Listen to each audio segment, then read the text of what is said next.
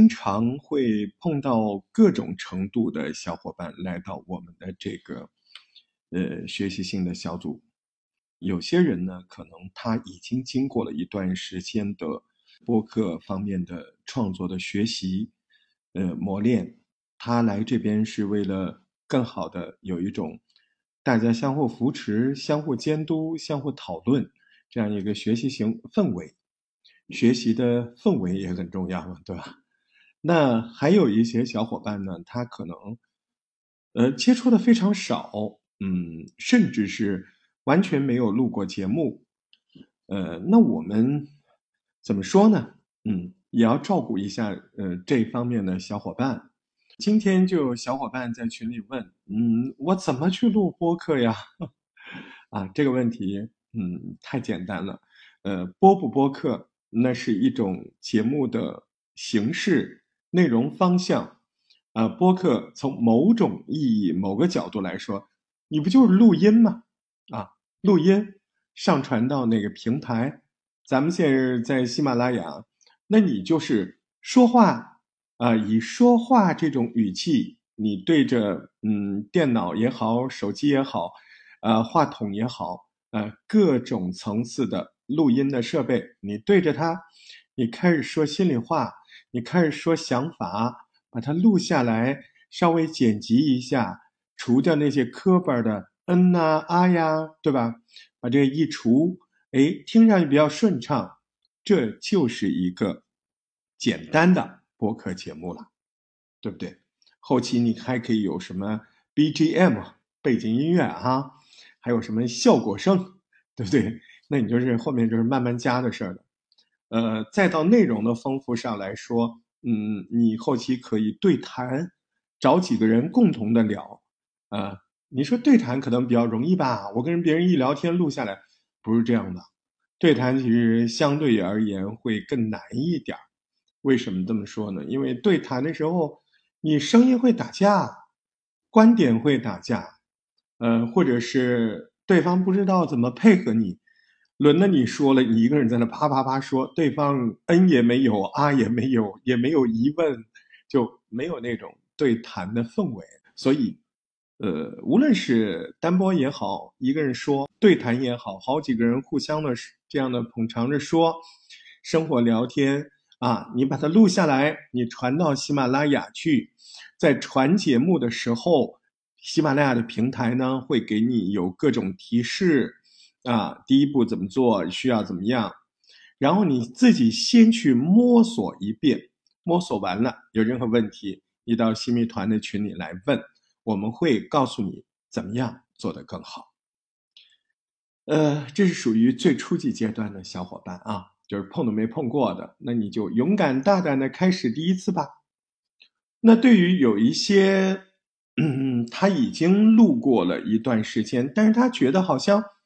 呃，大石头，你上段时间说这个上榜，我怎么好像老是不被看中？是我的节目特别不好，还是怎么样？那么，我们其实上一课刚刚说完啊，对于这种就是想已经熟悉了整个喜马拉雅上传的过程的这样的小伙伴，他已经大概了解了。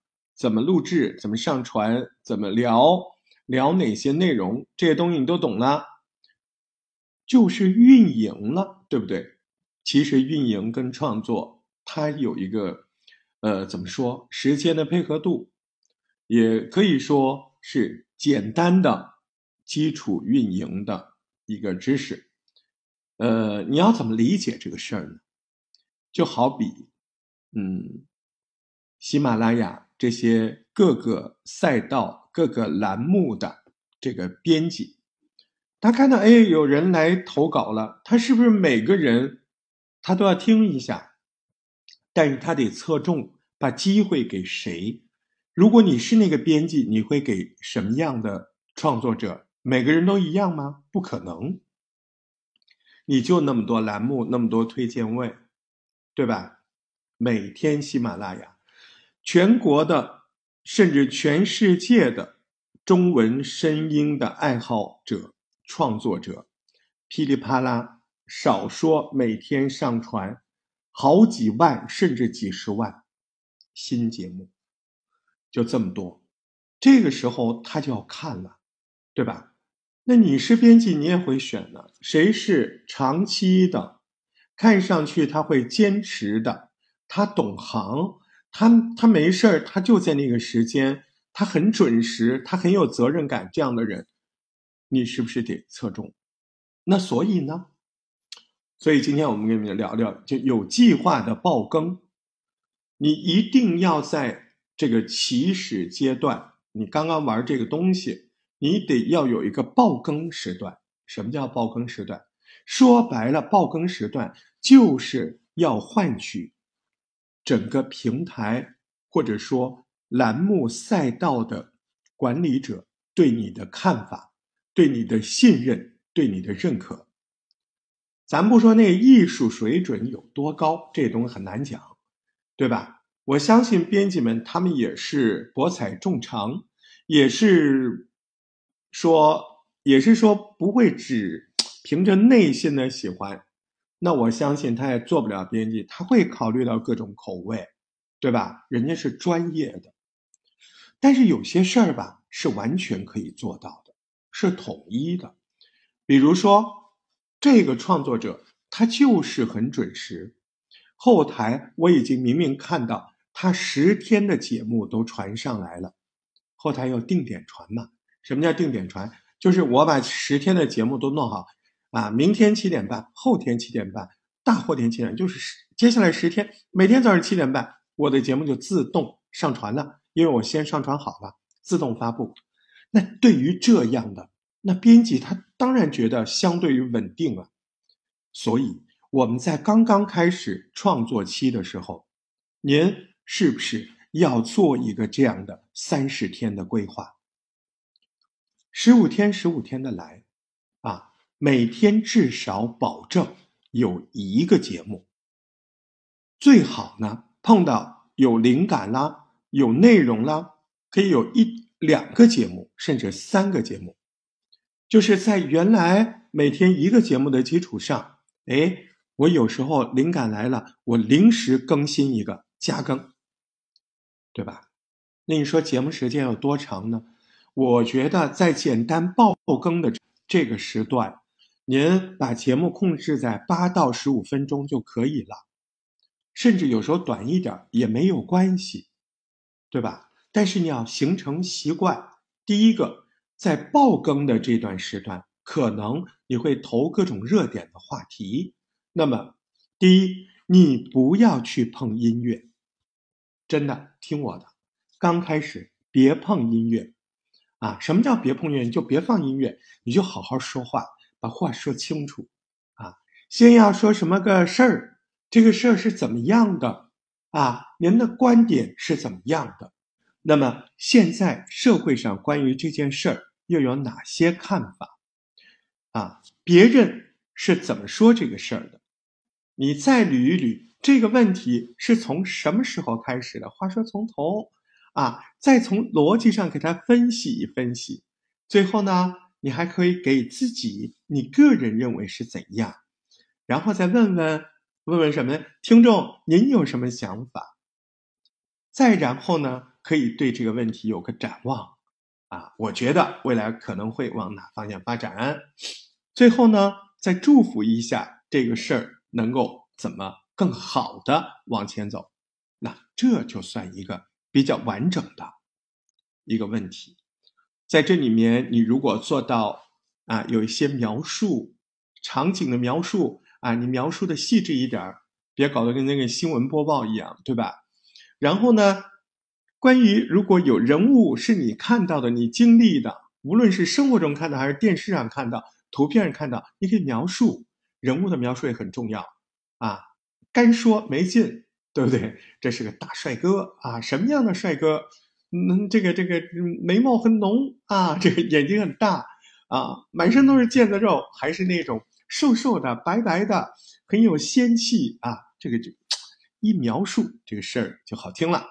场景也是啊，场景你老不说，人家不知道你的感受，甚至还有温度，还有气味，这些东西都是连视频都体现不出来的。哎，我们在声音的节目里其实是可以体现的。你可以说，要把你的话筒或者你录音的那个东西，可能是电脑，可能是手机，刚开始啊都可以，你不练习嘛，对不对？